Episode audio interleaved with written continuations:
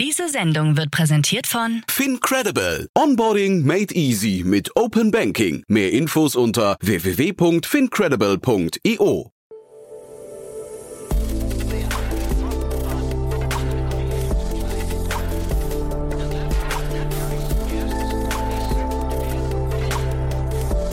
Startup Insider Daily. Morgen Update. Einen wunderschönen guten Morgen und herzlich willkommen zu Startup Insider Daily. Mein Name ist Jan Thomas. Heute ist Mittwoch, der 6. Oktober. Ja, und das hier sind heute unsere Themen. Die Bundesbank warnt Geldhäuser vor der Konkurrenz durch Tech-Konzerne. Gorillas entlässt streikende Fahrer. Der Deutsche Städte- und Gemeindebund fordert eine Paketsteuer. Die Daten von insgesamt 1,5 Milliarden Facebook-Mitgliedern stehen zum Verkauf. Und zum zehnten Todestag von Steve Jobs präsentiert Apple einen Kurzfilm. Heute mal wieder ein Debüt im Rahmen der Reihe Investments und Exits. Bei uns ist Georg Stockinger von Power Ventures. Ein super cooles Gespräch, muss ich sagen. Äh, Power Ventures muss ich euch wahrscheinlich nicht weiter vorstellen, beziehungsweise das macht Georg auch gleich selbst. Aber wir haben gesprochen über SpareTech. Und SpareTech ist ein Unternehmen aus Stuttgart. Das ist so ein, ja, ich würde sagen, so ein richtiger Grower. Ähm, wenn man sich damit beschäftigt, merkt man plötzlich erst bei der Analyse, beim drüber nachdenken, wie cool dieses Unternehmen eigentlich ist und wie groß es auch mal werden kann. Ein unglaublich krasser Cap-Table, gab gerade eine Finanzierungsrunde und ja, also ich finde, Georg hat das unglaublich gut analysiert. Von daher äh, hört euch das gleich mal an. Kommt sofort nach den Nachrichten mit Anna Dressel. Jetzt noch mal kurz wie immer der Hinweis auf die weiteren Folgen von heute. Zum einen um 13 Uhr geht's weiter. Dann haben wir zu Gast David Bahlensiefen. Er ist der CEO von GridX und GridX wurde gerade verkauft oder beziehungsweise mehrheitlich verkauft an E.ON. Und so kann man sich schon denken, es geht um das Thema Energie, smarte Energiegewinnung beziehungsweise die Entwicklung einer digitalen Plattform für die, äh, ja, ich sage einfach mal intelligente Steuerung im Stromnetz. Und da hat E.ON zugeschlagen, hat die anderen bisherigen äh, Investoren rausgekauft. Und ja, wir haben darüber gesprochen, natürlich, wo die Reise jetzt hingeht, äh, wie sich auch so ein Teilexit anfühlt. Und wahrscheinlich ist das auch für jeden interessant, der sich irgendwie mit Corporate Venture Capital beschäftigt, denn das ist natürlich das Thema, um das es hier geht. Also eine, eine ganz, ganz spannende Reise, die noch nicht zu Ende ist. Das dann, wie gesagt, um 13 Uhr und um 16 Uhr haben wir dann zu Gast Philipp Silbernagel. Er ist der CEO und Founder von Wise Food. Und das ist ein Unternehmen, das dem Plastikgeschirr, dem Einweggeschirr den Kampf angesagt hat. Dort gibt es also umweltfreundliche Alternativen zum Thema Plastik-Einweggeschirr. Und da gab es auch gerade eine Finanzierungsrunde. Da ist der Trivago-Gründer Rolf Schrömkens eingestiegen, die beiden Flaconi-Gründer Björn Kolbmüller und Paul Schwarzenholz und auch vor allem Better Ventures ist da eingestiegen. Ihr kennt ja Tina Dreimann schon hier aus dem Podcast und sie hat sich auch sehr, sehr lobend über das Team geäußert. Von daher, das ist ein super relevantes Thema vor allem. Das lohnt sich also auf jeden Fall nachher reinzuhören. Das dann, wie gesagt, um 16 Uhr. So, genug der Vorrede. Wir gehen rein in die Nachrichten mit Anna Dressel. Danach dann, wie gesagt, Georg Stockinger von Power Ventures und vorher, wie immer, die Verbraucherhinweise. Werbung. Hi, hier ist Nina, Content Managerin bei Startup Insider. Suchst du deine nächste große berufliche Herausforderung? Dann melde dich bei uns. Wir suchen aktiv nach neuen Teammitgliedern, die Startup Insider zum führenden Informationsmedium der deutschsprachigen Startup-Szene machen wollen. Aktuell suchen wir Sales Manager, Customer Success Manager, Finanzmanager sowie Werkstudenten in den Bereichen Sales, Product und Content. Aber auch wenn keine passende Stelle dabei ist, melde dich trotzdem bei uns. Wir suchen immer nach leidenschaftlichen Menschen, die mit Startup Insider Großes bewegen wollen. Also, um mehr zu erfahren und dich zu bewerben, geh jetzt ganz einfach auf startupinsider.de/slash insider. Startup Insider Daily. Nachrichten. I am firing you. Gorillas entlässt streikende Fahrer. Die Stimmung unter einigen der Fahrer beim Lieferdienst Gorillas, den sogenannten Riders, bleibt in Teilen angespannt. Seit einigen Tagen protestieren Teile der Gorillas Fahrerbelegschaft und fordern eine Lohnerhöhung, bessere Konditionen und entfristete Verträge. Mit ihren Blockaden legten sie mehrere Lager in Berlin und Leipzig lahm. Jetzt hat das Unternehmen reagiert, aber nicht zwangsläufig im Sinne der Fahrer. Mehrere Fahrerinnen und Fahrer, die aktiv an den Streiks teilgenommen hatten, wurden entlassen, wie das Unternehmen bestätigte und berief sich darauf, dass unangekündigte und nicht gewerkschaftlich getragene Streiks rechtlich nicht zulässig seien. Um wie viele Angestellte es sich dabei gehandelt hat, ist nicht bekannt. This makes you my competitor. Bundesbank warnt Geldhäuser vor Konkurrenz durch Tech-Konzerne. Aus der Sicht von Bundesbankvorstand Joachim Würmeling werden zukünftig Tech-Unternehmen die zentralen Konkurrenten von Banken sein. Auf dem Finanzkongress der Börsenzeitung in Frankfurt sagte er, wer weiß schon, wann die ersten Verbraucher ihr Gehalt nicht mehr auf ein Bankkonto, sondern auf ihr Amazon-Konto überweisen lassen. Experten warnen bereits seit längerem davor, dass große Technologiekonzerne wie Apple, Google oder Amazon mit eigenen Finanzdienstleistungen die Bankenbranche aufmischen könnten.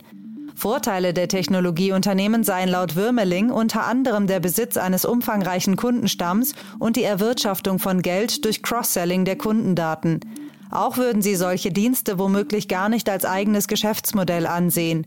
Sie dienten dann nur dazu, Kunden zu binden und Daten zu erzeugen und Verkehr auf der Plattform zu schaffen.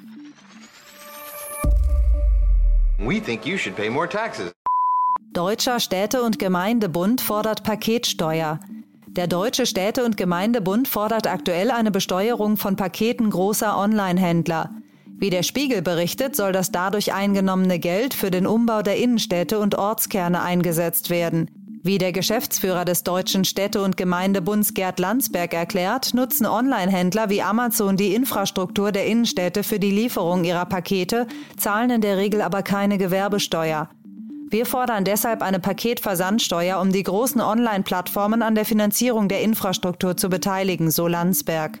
Der Deutsche Städte- und Gemeindebund rechnet damit, dass eine entsprechende Steuer zu Mehreinnahmen von bis zu 1,5 Milliarden Euro führen könnte. Neu ist die Forderung nicht. Der Städte- und Gemeindebund hatte sich bereits im Januar für eine Steuer auf den Paketversand ausgesprochen. Spotify verkuppelt Podcast-Fans.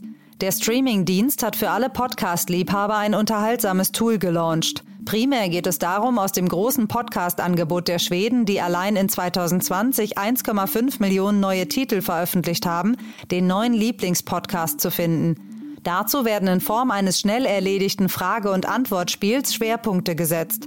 Am Ende der kurzen Befragung zeigt Spotify dann den einen Podcast an, der besonders passen dürfte, sowie eine kleine Liste weiterer Empfehlungen. Das neue KI-Podcast-Tool kann auch in Deutschland ausprobiert werden.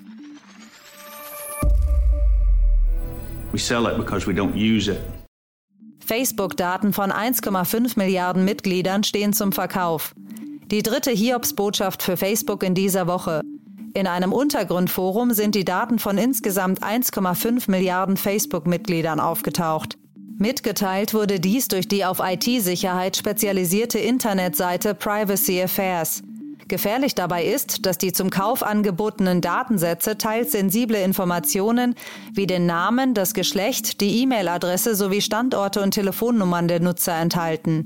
Die Offenlegung von Passwörtern des sozialen Netzwerks seien dabei aber nicht betroffen. Die Daten könnten daher besonders für Gruppierungen interessant werden, die Spam-E-Mails verschicken. Oder aber auch für Hacker, die Phishing-Angriffe durchführen und so an noch sensiblere Informationen gelangen wollen. Ein mutmaßlicher Käufer hat bereits eine Million Datensätze für rund 5000 US-Dollar erworben. Facebook selbst äußerte sich noch nicht dazu. Kurzfilm zum 10. Todestag von Steve Jobs. Am 5. Oktober 2011 erlag Apple-Gründer Steve Jobs im Alter von 56 Jahren einem Krebsleiden. Am gestrigen 10. Todestag ehrte Apple Jobs mit einem knapp dreiminütigen Gedenkvideo auf der Apple-Webseite. Statt der Anzeige aktueller Produkte wurde man als erstes mit dem Video und der Überschrift Danke Steve begrüßt. Der Inhalt des Kurzfilms befasst sich mit seiner Karriere, der Erfolgsgeschichte von Apple sowie Trauer- und Dankbarkeitsstellungnahmen von Familie und Angehörigen. 1976 gründete Jobs mit seinen Kumpels Steve Wozniak und Ronald Wayne in einer Garage in Kalifornien das Unternehmen Apple Computer Company. Mittlerweile ist der iPhone-Hersteller zu einem Billionenunternehmen herangewachsen. The thing I would say is when you grow up, you tend to get told that the world is the way it is and your your life is just to live your life inside the world. Try not to bash into the walls too much. Uh, uh, try to have a nice family life. Uh, have fun. Save a little money. Um, but life that, that's a very limited life. Life can be much broader once you discover one simple fact, and that is everything around you that you call life was made up by people that were no smarter than you. And you can change it. You can influence it. You can you can build your own things that other people can use. And the minute that you understand that you can poke life and actually something will, you know, if you push in, something will pop out the other side, that you can, you can change it, you can mold it. Um, that's maybe the most important thing is to shake off this, uh, th- this, uh, erroneous notion that life is, is there and you're just going to live in it versus embrace it, change it, improve it, make your mark upon it. Um, I, I think that's very important. And however you learn that, once you learn it, you'll never be the same again. Times are hard, you're afraid to pay the fee. Tesla muss Ex-Mitarbeiter 137 Millionen Dollar zahlen. Aufgrund von Rassismus und Diskriminierungsvorwürfen muss Tesla einem Ex-Mitarbeiter rund 137 Millionen US-Dollar zahlen. Dies hatte ein Bezirksgericht im kalifornischen San Francisco entschieden. Damit sprach die Jury dem Kläger mehr Geld zu, als er und sein Anwaltsteam zuvor gefordert hatten. Zwar verhindert Tesla mit sogenannten Schiedsvereinbarungen, dass seine Angestellten den Konzern vor Gericht bringen können, dies gilt jedoch nicht, wie im vorliegenden Fall, für Leiharbeiterinnen und Leiharbeiter.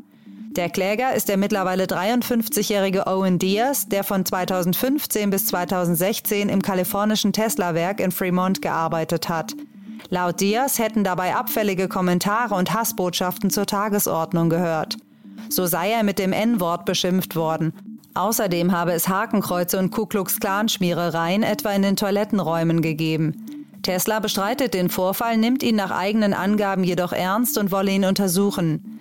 Es kam in den vergangenen drei Jahren immer wieder zu Verfahren, bei denen Tesla wegen Diskriminierung verklagt wurde. Eine im März eingereichte Klageschrift soll 500 Seiten und 104 eidesstattliche Erklärungen möglicher Opfer umfassen. Apple legt Sammelklage wegen refurbished Hardware bei. Apple soll in Garantiefällen auch generalüberholte statt neuer Geräte herausgegeben haben und sah sich deshalb in den USA mit einer Sammelklage konfrontiert. Der Konzern konnte nun den Prozess außergerichtlich beilegen und verpflichtete sich zu einer Zahlung von 95 Millionen US-Dollar. Bei dem Rechtsstreit ging es um die Tatsache, dass Apple statt neuwertiger Hardware in Garantiefällen auch generalüberholte Geräte, sogenannte refurbished Modelle, an Kunden ausgibt, die nicht auf eine Reparatur ihrer Produkte warten wollen. Bereits seit mehreren Jahren läuft das Verfahren und sollte im Sommer vor einem US-Gericht verhandelt werden. Apple gibt in seinen Reparaturbedingungen für den US-Markt unter anderem an, dass das Unternehmen Teile oder Produkte ausgeben darf, die in Leistungsfähigkeit und Verlässlichkeit gleichwertig zu neuen Geräten sind. Doch genau das soll laut der Anwälte, die die Sammelklage im Auftrag von Kundinnen und Kunden führten, nicht der Fall sein. Refurb-Hardware sei nie gleichwertig gegenüber Neuware, so die Meinung der Kläger. Die Parteien vom Prozess wollen sich ihr Settlement nun bis zum 20. Oktober gerichtlich genehmigen lassen. Startup Insider Daily. Kurznachrichten. Im Rahmen einer Ausschreibung der Deutschen Bahn hat sich das Smartphone von Gigaset durchgesetzt. Das aktuelle Modell erfüllte den Anforderungskatalog des Unternehmens. Mit den 6000 neuen Smartphones sollen die Mitarbeiterinnen und Mitarbeiter künftig flexibler werden. Ein Schritt in Richtung der neuen Smartphone-Only-Strategie der Deutschen Bahn. Der sechsstündige Ausfall von Facebook, WhatsApp und Instagram hat das SMS-Verhalten von Handynutzerinnen und Nutzern in Deutschland deutlich gesteigert. Die Zahl der geschickten SMS verdreifachte sich beinahe bei dem Telekommunikationsdienstleister O2 am Montagabend im Vergleich zu Vorabenden. Der riesige Erfolg der koreanischen Netflix-Serie Squid Game auf der ganzen Welt schlägt sich auch bei der Datenübertragung nieder. Der südkoreanische Internetanbieter SK Broadband verklagt jetzt Netflix mit der Forderung, für die Kosten wegen des erhöhten Datenverkehrs und den damit einhergehenden Wartungsarbeiten aufzukommen. Nach dem Tief im Mai scheint sich der Kryptomarkt wieder zu erholen. So hat etwa die Kryptowährung Bitcoin wieder die 50.000 Dollar Marke geknackt. Analystinnen und Analysten rechnen in der nächsten Zeit sogar mit weiteren Anstiegen. Auf mindestens 85.000 Dollar soll der Bitcoin noch in diesem Jahr steigen. Die deutschen ehrenamtlichen Wikipedia-Autoren werden sich zur jährlich stattfindenden Wikicon in Erfurt zusammentreffen. Hier werden von Freitag bis Sonntag mehrere Veranstaltungen stattfinden. Wichtige Themen dabei sind vor allen Dingen der Ausbau der Gemeinde sowie die mangelnde Diversität. Der Frauenanteil unter den Wikipedia-Verfassern liegt gerade mal bei 9 Prozent. Und das waren die Startup Insider Daily Nachrichten von Mittwoch, dem 6. Oktober. Jetzt geht es weiter im Programm mit Investments und Exits. Startup Insider Daily. Investments und Exits.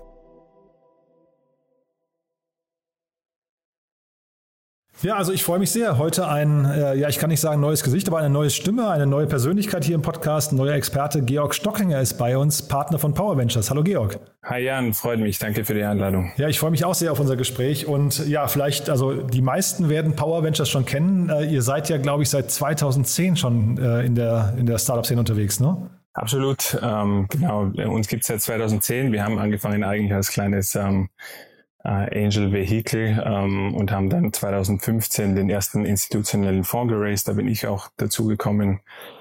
Und jetzt in letzter Zeit war es vielleicht ein bisschen ruhiger um uns, weil wir waren gerade auch selbst im, im Fundraising und ähm, weil wir hier ja im Vertrauen sprechen können, auch ein, ein, ein kleines Mini-Announcement, was offiziell noch nicht announced ist, aber wir haben dieses Jahr auch äh, unseren neuen Fonds aufgelegt, ähm, der noch nicht äh, final geclosed ist, aber wir werden das erst announcen und sind auch seit Anfang des Jahres wieder sehr, sehr aktiv im Markt und freuen uns auch auf spannende Gründer, spannende neue Themen.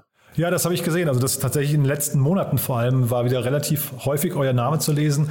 Äh, kannst du mal die, die Bereiche, in denen ihr euch bewegt, äh, clustern? Kannst du mal vielleicht sagen, was sind so die Schwerpunktthemen? Absolut, ganz kurz zu uns vielleicht. Also wir sitzen im sonnigen Berlin. Äh, wir sind ein Frühphasen VC-Investor. Wir sagen, wir machen nur B2B Tech. Also Frühphase heißt vorwiegend Pre-Seed, Seed, manchmal auch Series A. Ähm, und wir dröseln das weiter auf in Enterprise Software. Also wir machen sehr viel Enterprise Software und SaaS, aber haben auch immer wieder Deep Tech Themen mit dabei schauen uns viel im Industrial-Bereich an, haben Themen gemacht im Bereich Robotics, Drones, 3D-Druck und sind auch bei uns im Team sehr ingenieurslastig. Ähm, mehr als die Hälfte des Teams sind Ingenieure. Ich bin auch Maschinenbauer bei Training und äh, ja, wir haben uns da glaube ich ein sehr, sehr schönes Portfolio aufgebaut von Stripe über Pipedrive, das kennt man vielleicht, aber auch im technischen Bereich Bundlebots oder CoboWorks, da war ja, glaube ich, der Olaf Gerels vor kurzem bei dir und hat über die Runde berichtet. Also ja, wir sind sehr umtriebig und ähm, ja, und habt auch ein tolles Büro, da komme ich immer dran vorbei, äh, wenn, da, wenn man in der Nähe der Volksbühne unterwegs ist, ne, dann sieht man euer Büro. Also für jeden, der mal irgendwie wissen will, wie ihr arbeitet, man sieht es von draußen relativ gut. Das ist ziemlich cool, muss ich sagen. Ja.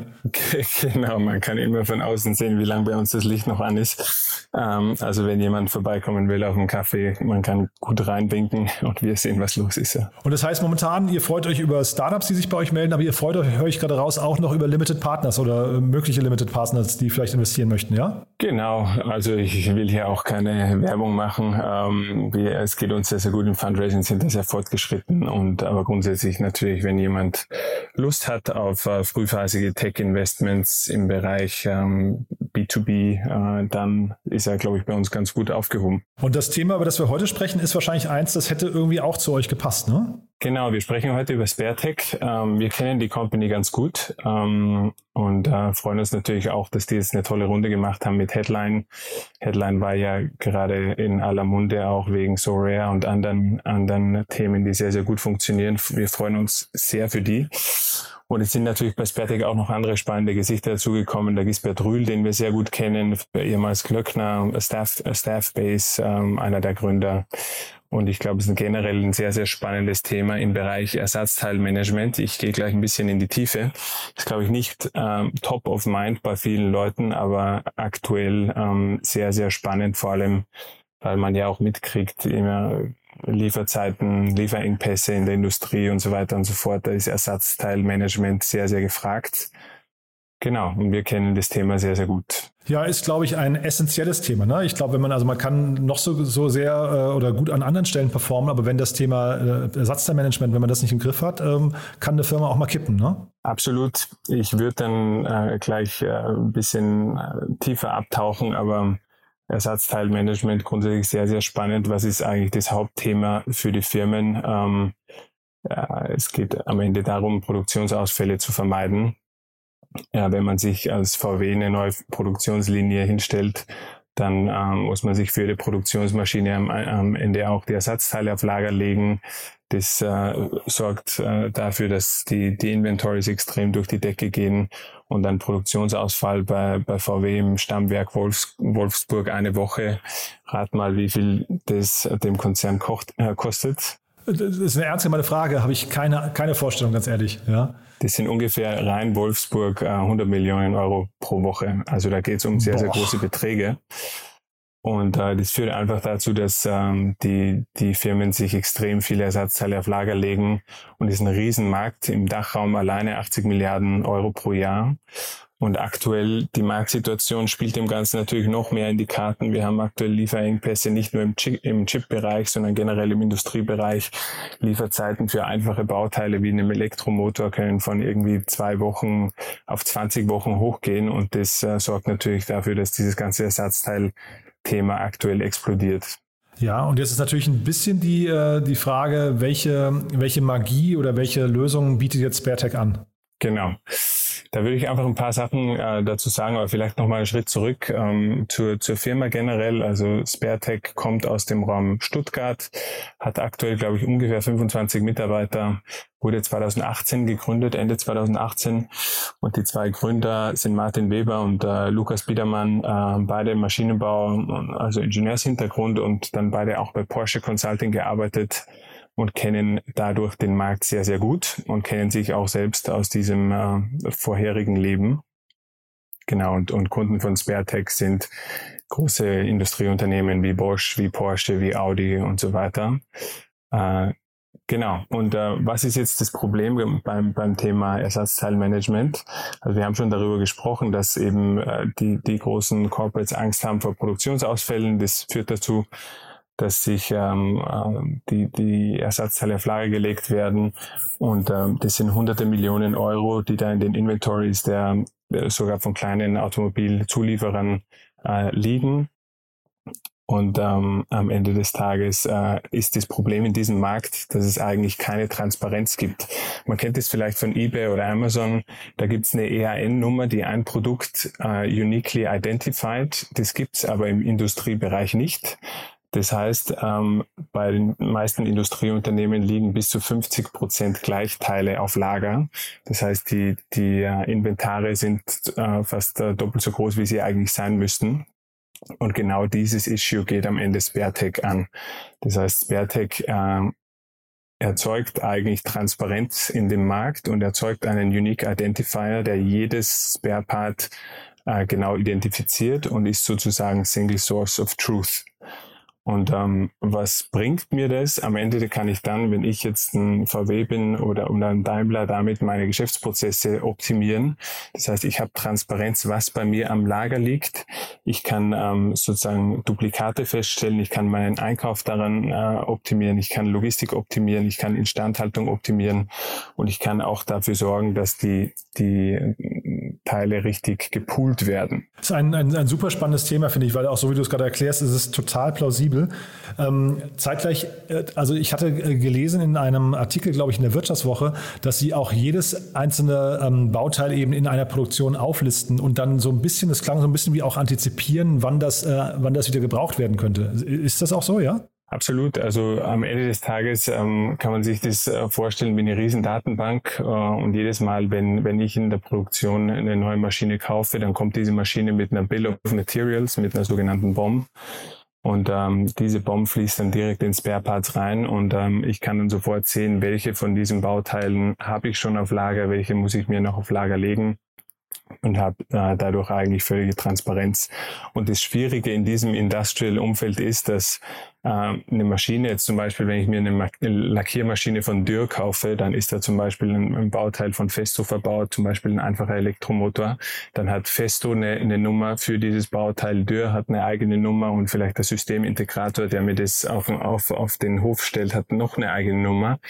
Und was Sparparts am Ende macht, ist sozusagen diese ganzen Nomenklaturen zu, zu vereinen und einen eine unique source of truth dann zu bauen. Also finde ich, ist sehr, sehr clever gedacht. Ich finde auch, also ich hatte das auch rausgeguckt, dass die beiden Gründer eben von Porsche Consulting kamen und da habe ich schon gedacht, naja, die haben wahrscheinlich in irgendwelchen, also Consulting sagt ja der Name schon, äh, ist eine Beratungsfirma, äh, hat, glaube ich, mit Porsche selbst gar nicht viel zu tun. Ne? Ich glaube, die sind irgendwie äh, eigentlich äh, ziemlich entkoppelt und dass die wahrscheinlich einfach Kundenprojekte haben, wo ihnen dieser Bedarf einfach aufgefallen ist. Ne? Absolut, ja. Wir hatten auch äh, die Gründer kennengelernt, äh, absolut, so wie du gesagt hast, die haben dieses Problem sozusagen am eigenen Leib äh, miterlebt, haben da auch äh, riesen äh, Beratungsaufträge diesbezüglich ähm, äh, bearbeitet in ihrer Vergangenheit und haben einfach den klaren Need äh, für dieses Thema gesehen. Da gab es auch schon Anläufe, also SAP hatte auch mal versucht, in diesem Bereich was zu machen äh, mit dem ähm, EIN Asset äh, AIN, sorry, so heißt Asset Intelligence Network. Das hat aber damals nicht so gut funktioniert und ich glaube, äh, das äh, Hauptproblem war, war, dass die das versucht hatten, industrieübergreifend zu machen und Spertec äh, fokussiert sich jetzt eben sehr, sehr stark auf industrielle Ersatzteile und hat da wirklich die Möglichkeit in diesem, ähm, in dieser Nische unter Anführungszeichen, die eigentlich gar keine Nische ist, wie wir vorhin gesagt haben, 80 Milliarden allein im Dachraum, da wirklich der Platzhirsch zu werden.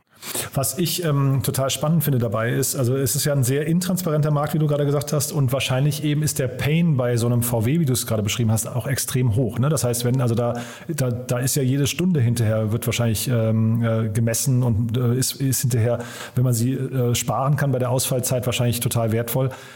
Wie bepreist man denn sowas dann hinterher? Ja, am, Ende des Tages ähm, ist die Bepreisung, glaube ich, sehr, sehr schwierig. Ähm, es, es geht, glaube ich, für den VW und für jeden Industriekunden äh, darum, dass die Produktion rund läuft. Und ähm, äh, es wird dann am, am Ende einfach angenommen, dass ähm, die, die Ersatzteilkapazitäten größer sind, als sie eigentlich sein müssten. Ähm, die Bepreisung ist ähm, am Ende des Tages sehr, sehr klar. Die, die Firma bringt einen sehr, sehr klaren ROI. Das eine ist, dass äh, die, sie am Ende dabei helfen, Duplikate und doppeltes Inventar abzubauen der, der zweite ROI, den sie am Ende bringen, ist Geschäftsprozesse zu, zu optimieren. Allein bei VW können äh, Ersatzteile hunderttausende Einträge im ERP-System äh, sein, die gepflegt werden müssen, wo Einkaufsprozesse dahinter liegen. Und das erzeugt natürlich extreme Kosten. Also sehr Kosten, viel Manpower auch, ne? Genau, sehr viel Manpower und Cost per Parts. Und am Ende natürlich auch der Einkauf und die ganzen äh, Purchasing-relevanten Themen. Und bei all diesen Themen kann, ähm, kann SparePass einen sehr, sehr klaren ROI bringen. Und, und das hat äh, uns damals auch sehr, sehr äh, gefallen, als wir auf das Thema drauf, drauf geguckt haben. Äh, das ist nicht, nicht das einzige Thema, warum, äh, warum SparePass sehr, sehr spannende Company ist, aber ich, ich glaube, dieser klare ROI ist wirklich äh, ein großer Pluspunkt hier. Ja, aber wie gesagt, beim Bepreisen von so einer Lösung ist es ja immer, wenn der, wenn die, wenn der Painpunkt besonders groß ist, dann guckt man ja gar nicht mehr, dann rechnet man das ja quasi nicht bottom-up, sondern sagt man einfach, hey, wir lösen hier ein Riesenproblem für euch und deswegen ist der Preis vielleicht, keine Ahnung, mag sich unfair anfühlen, aber man kann ihn trotzdem durchsetzen. Ne? Absolut, ja. Das Pricing dieser äh, Lösung ist, glaube ich, äh, es gibt auch äh, One-Off-Komponenten, sozusagen, wenn Spare Parts einmal auf einen VW losgelassen wird, dann wird sozusagen einmal der Bestand aufgeräumt. da gibt es auch äh, Umsatz, der nicht wiederkehrend ist, wo einmal aufgeräumt wird, aber am Ende des Tages ist es dann klassisches SaaS-Pricing, ein wiederkehrender Umsatz pro Seat. Wer sind die Seats? Äh, die Seeds sind am Ende die Mitarbeiter, die Spareparts nut äh, Sparepart, äh, nutzen. Wer ist es? Vor allem Einkauf, aber auch äh, Industrial Maintenance, Instandhaltung. Und ähm, genau, und die, die Firma hat es geschafft, dadurch eigentlich sehr, sehr stark zu skalieren und, und die Umsätze, die die äh, verdienen mit diesen großen Industrial-Kunden sind, sind sehr, sehr hoch. Aber ich glaube, was mich auch besonders excited diesbezüglich, ist die langfristige Vision. Und am Ende, wenn man sich vorstellt, dass man eigentlich einen äh, Unique Data Layer hat für, für ähm, alles, was Spare Parts betrifft, kann man darauf natürlich einen, einen B2B-Marktplatz äh, setzen und eine Purchasing-Plattform werden. Und ich glaube, das ist so die, die geheime langfristige Vision von, von äh, Spare Parts. Und ich glaube, das ist wirklich ähm, äh, der, der spannende Punkt hier und wahrscheinlich auch der, Sprung, äh, der Punkt der Headline oder eine Gisbert Drühl ähm, motiviert hat, äh, zu investieren. Ja, der Name SpareTech sagt es ja auch so ein bisschen schon, man denkt da global. Ne? Also das ist jetzt nicht, man, man heißt nicht Ersatzteile, sondern man, oder DE, ne? man, man heißt äh, SpareTech.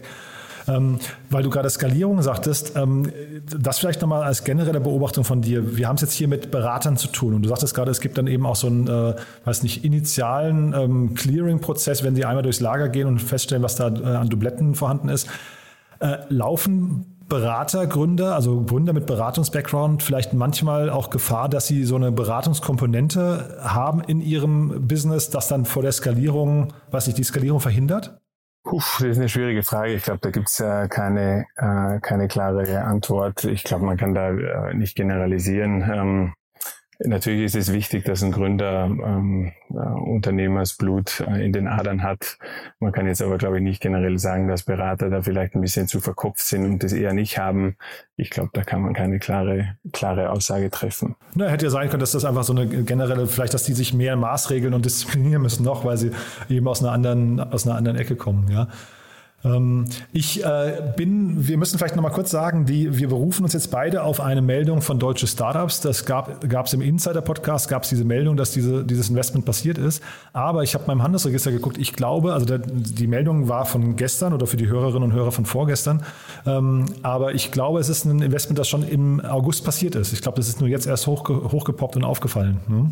Genau, ich glaube, wie das ähm, so üblich ist, die, die Investments werden dann erst später announced. Äh, ich glaube, die, die waren auch ähm, Mitte des Jahres dann schon im, im Fundraising, genau das Thema äh, wurde schon, schon länger abgefrühstückt, da hast du völlig recht. Und der Gesellschafterkreis, ich habe mir auch den CapTable jetzt nochmal angeguckt, der liest sich wirklich toll. Ne? Also da, ähm, ich habe auch den, den Hybris-Gründer ähm, dabei gesehen, dann Christian Geiser ist dabei. Ja, das heißt also, man hat mit Christian Geiser wahrscheinlich, ich, kann man sagen, E-Commerce-Komponente, aber zumindest einen richtigen Digitalexperten äh, an Bord. Ne? Das, das muss man schon sagen. Der ist da, glaube ich, auch massiv investiert. Und Christian Reber ist jetzt noch dabei. Den, also Gisbert Röhl hast du gerade schon erwähnt. Äh, Absolut. Ich glaube, die Kollegen, die du erwähnt hast, waren zum Teil schon investiert. Ich glaube, die Company hat 2019 schon mal eine Runde gedreht. Mhm.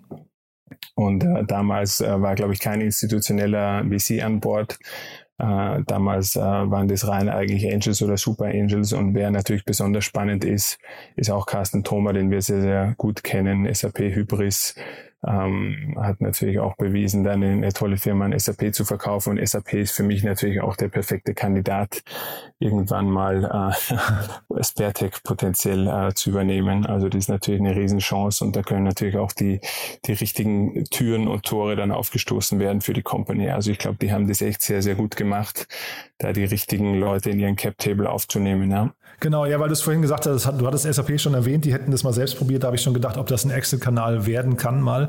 Zeitgleich hast du aber gerade auch angedeutet, es kann noch relativ lange laufen, weil die eine langfristige starke Vision haben, die dann auch ja, nach entsprechender, weiß nicht, fast, also das hat ja wahrscheinlich globales Potenzial, ne? Absolut. Ich glaube, aktuell sind die äh, vor allem noch im, im deutschsprachigen Raum unterwegs, auch wenn man sich die Kunden anguckt, ist natürlich das naheliegendste. Aber was äh, sehr, sehr spannend ist, ist, dass die Kunden von Sparetech natürlich ähm, äh, international agierende Unternehmen sind und, und Sparetech fängt halt an mit einem Werk und wenn das in einem Werk funktioniert, ähm, gibt es halt einen horizontalen Rollout äh, by Default in, in andere Werke auf der ganzen Welt. Und dadurch ähm, kommt eigentlich die, die Internationalisierung Huckepack ähm, und das ist natürlich ein sehr, sehr spannender Vorteil für die Company. Und wie gesagt, ist eigentlich die äh, horizontale Skalierung Richtung international. Und dann glaube ich, äh, das Thema B2B Marketplace on top äh, ist besonders noch, noch die langfristige Vision. Ähm, SAP ist natürlich ein naheliegender Kandidat, aber da gibt es, glaube ich, viele, viele Kandidaten, für die so ein Asset sehr, sehr spannend sein kann. Und ähm, genau, ich glaube, die haben Headline und und die Angels haben sich da in ein sehr, sehr gutes Thema reingesetzt und auf ein sehr, sehr gutes Pferd gesetzt. Ja. Und ich finde vor allem auch diesen, den Founder Market Fit sehr spannend. Ja. Also die, die kennen das Problem, die kommen von Porsche Consulting, die haben in diesem Bereich einiges gemacht, die kennen sich auch als Gründerteam. Und das sieht man natürlich sehr, sehr selten. Ja, eine Sache, die, die auch noch sehr, sehr spannend ist, finde ich, ist, dass das ähm, einfach kein obvious Thema ist. Ja, das ist einfach kein, kein Thema, wo man jetzt viele, viele Copycats äh, zu erwarten hat. Das ist auch ein bisschen schwierigerer Markt. Da muss man auch den industriellen Zugang, äh, Zugang zu diesen Companies finden. Und für uns äh, als Investor sind auch gerade, äh, gerade diese Themen, die so ein bisschen beyond obvious sind, sehr, sehr spannend. Ja, ähm, wahrscheinlich ist das Vertriebsthema ähm, relativ kompliziert. Ne? Wahrscheinlich sind das extrem lange Gespräche, die man da führen muss, also lange Sales Cycles, äh, weil du ja wirklich äh, diese Großunternehmen muss man ja einmal aufbrechen, um da reinzukommen. Ne?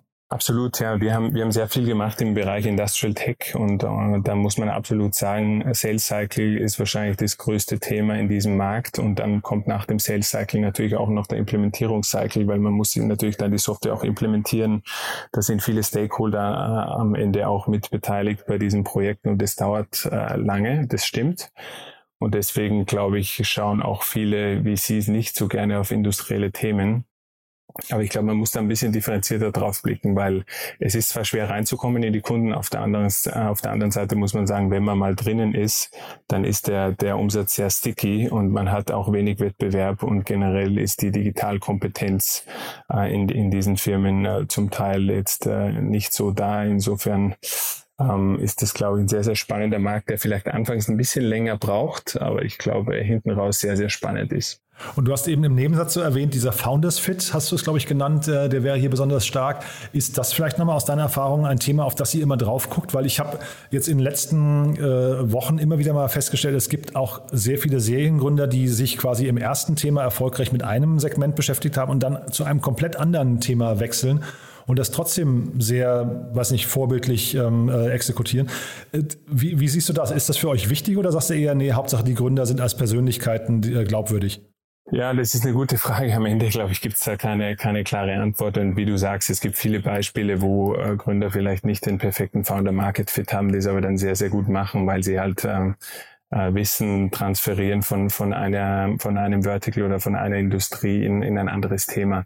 Aber grundsätzlich ähm, sind wir Risikokapitalgeber und wir versuchen halt Risiko zu minimieren und am Ende des Tages, wenn ein Gründer aus äh, oder eine Gründerin aus einem äh, gewissen Markt kommt und der Founder Market Fit da ist und die Probleme verstanden sind und äh, dann wird natürlich das Risiko äh, sehr, sehr stark reduziert.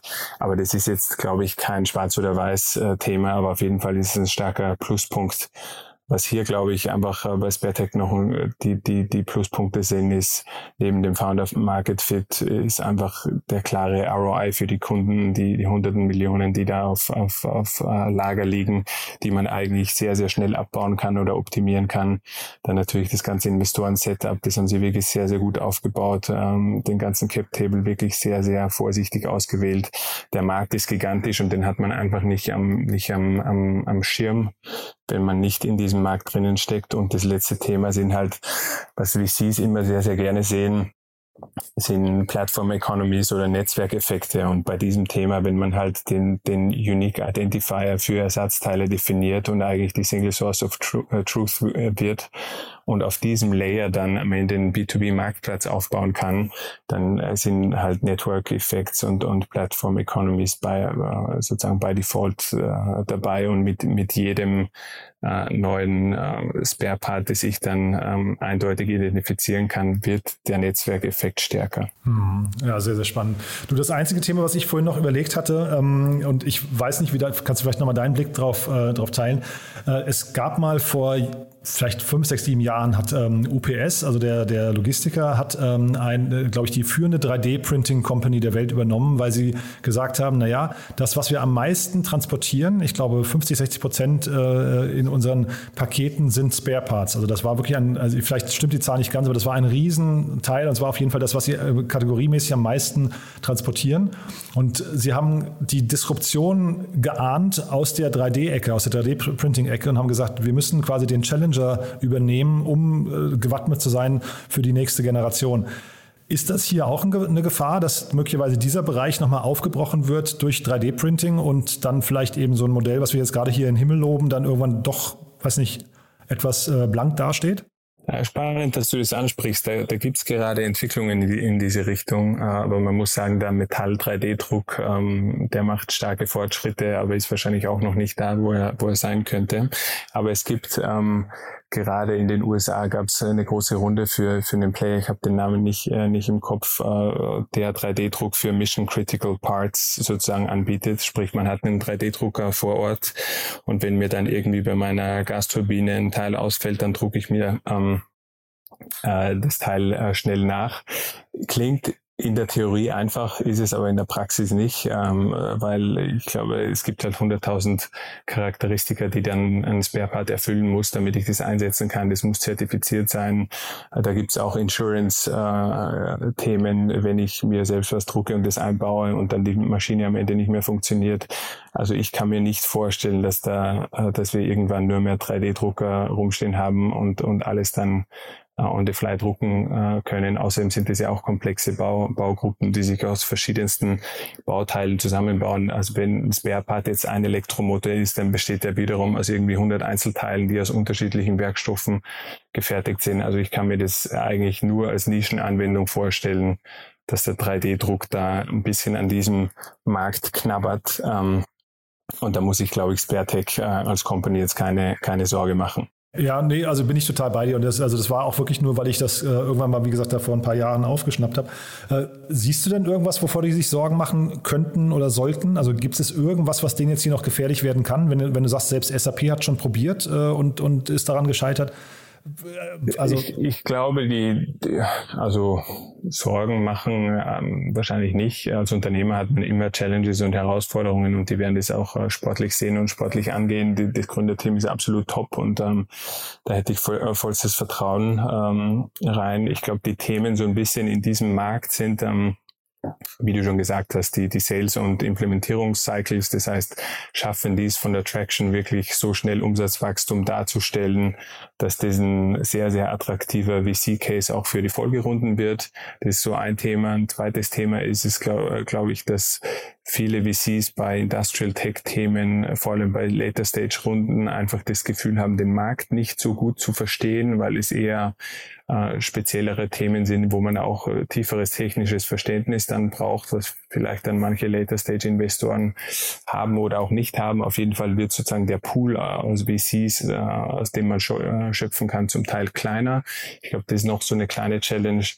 Und äh, die dritte Challenge, und das ist mehr so die Frage, kriegen die es hin oder nicht, ist, äh, schaffen die es, diesen B2B Marketplace äh, Gedanken oder diese Vision auf ihre, auf ihren Transparenzlayer aufzusatteln ist nochmal ein ganz anderes Produkt, aber wenn die das hinkriegen, ist das natürlich der absolute Mega-Case. Ja, total. Also ich hatte ähm, Anfang des Jahres, waren in der Wirtschaftswoche, wie gesagt, ein Artikel über die, da hatten sie gesagt, sie sind schon fast profitabel. Ja, das klingt erstmal so, als könnte das auch einfach eine richtig krasse Cash-Cow werden, die hier entsteht. Ne? Also die, vielleicht brauchen die irgendwann auch gar keinen Venture Capital mehr. Absolut, absolut. Die sind aus Stuttgart, die, die werden das sehr, sehr tight aufgesetzt haben und, und äh, bestimmt auf jeden Euro gut aufpassen. Also kann sein, dass die das natürlich aus eigener Kraft äh, schaffen, ist natürlich immer ein guter Weg als Unternehmer. Aber ich glaube, wenn die halt äh, den, den globalen Markt bespielen wollen, dann ist es am Ende eine unternehmerische Entscheidung, will ich jetzt schneller wachsen oder nicht. Und wenn ich schneller wachsen will, dann werde ich wahrscheinlich auch dann bei einem Latest Stage Investor an, anklopfen und mit, mit Headline haben sie da, glaube ich, auch genug Firepower jetzt an Bord, um,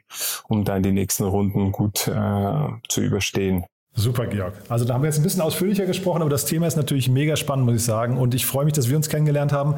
Äh, haben wir denn irgendwas Wichtiges vergessen noch zu, den, zu dem ganzen Komplex? Ich wüsste nichts, muss ich sagen. Ähm, hat mich auch gefreut. Danke für die Einladung und ähm, hoffentlich bis bald.